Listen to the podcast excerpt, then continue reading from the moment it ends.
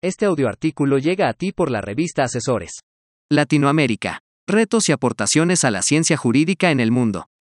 Por Rubén Darío Merchant Ubaldo. Durante mi etapa universitaria aprendí de mis profesores a recitar y memorizar códigos, así como citar teorías jurídicas de otros países como Alemania, Estados Unidos de Norteamérica, España, Francia e Italia, en algunas ocasiones de Argentina, Colombia y Chile.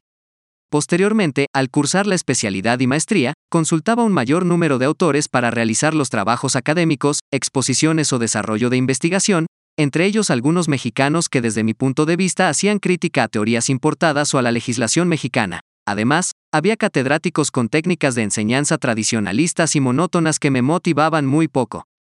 En el doctorado tenía la idea que el panorama sería totalmente distinto, sin embargo, me equivoqué en mis predicciones debido a que la temática era muy similar a mis estudios de licenciatura, especialidad y maestría, esto es, en realidad mis profesores me aportaban muy poco, prefería leer e investigar en forma autodidacta diversos doctrinarios, sobre todo extranjeros, para conocer con mayor profundidad ciertos temas jurídicos. Todo lo anterior condicionó a que tuviera una visión distinta, rompiendo estereotipos o modelos tradicionalistas, es decir, a lo largo de 20 años de trayectoria profesional y de ejercer la docencia e investigación en Derecho a nivel licenciatura y posgrado, consideré pertinente transmitir a mis alumnos algo diferente, como fomentar la ética y valores en la profesión, utilizar diversas técnicas de enseñanza, explicarles las bondades de trabajar en equipo, enseñar la importancia de la investigación jurídica, talento y creatividad expositiva, criticar e innovar teorías o modelos para generar nuevo conocimiento, Romper de manera positiva paradigmas establecidos. Análisis de casos y la solución de estos. Utilizar las fuentes y herramientas tecnológicas o digitales para investigar. Uso de redes sociales con objetivos profesionales. Motivar el emprendimiento jurídico. El respeto a las ideas generadas por los alumnos. Analizar la literatura y el cine con enfoque jurídico. Sugerir diversas revistas y libros sobre temas jurídicos. Practicar la argumentación jurídica y la oralidad.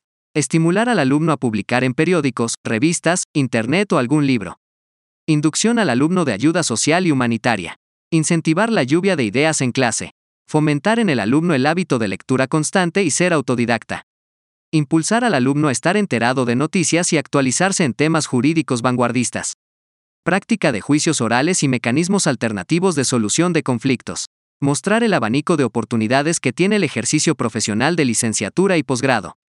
Los aspectos anteriores me han traído muchas satisfacciones como docente al dejar una semilla en cada uno de mis alumnos, ya que a través de disciplina, constancia, responsabilidad, pasión y profesionalismo puedan lograr sus objetivos.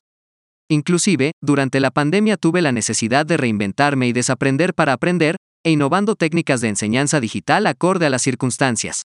Considero que en el aula e institutos de investigación como el Instituto Nacional de Ciencias Penales, Instituto de Investigaciones Jurídicas de la UNAM e Instituto de Formación Profesional de la Ciudad de México, entre otros. O bien las áreas de investigación de las universidades, colegios o institutos del sector privado, son laboratorios idóneos para la generación y aportación de conocimiento a la ciencia jurídica. En los profesionistas se debe erradicar la ley del mínimo esfuerzo, exigiendo e incentivando los trabajos de investigación denominados tesis, los cuales fueron sustituidos por diplomados, cursos, talleres o trabajos con un mínimo contenido y metodología. Las tesis representan las bases de todo investigador para continuar aportando a la ciencia jurídica, amén de exigir a los directivos apoyen los proyectos de investigación más valiosos o de gran aporte científico a través de su divulgación en conferencias, talleres, foros, congresos y con miras a su publicación de algún libro, revista o página digital.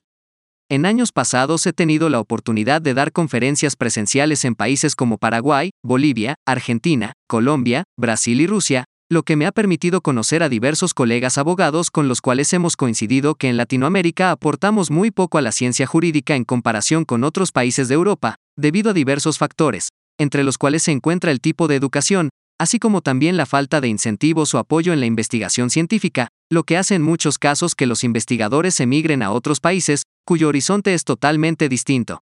De lo anterior advierto que en Latinoamérica debemos proponer, fomentar, incentivar, premiar o retribuir la investigación formal, en donde los profesores o directivos produzcamos alumnos valiosos y útiles a la sociedad, además de dar a conocer a nivel nacional e internacional lo aprendido e investigado, para que, con ello, estemos al nivel de los investigadores de países que tradicionalmente han realizado aportaciones muy importantes.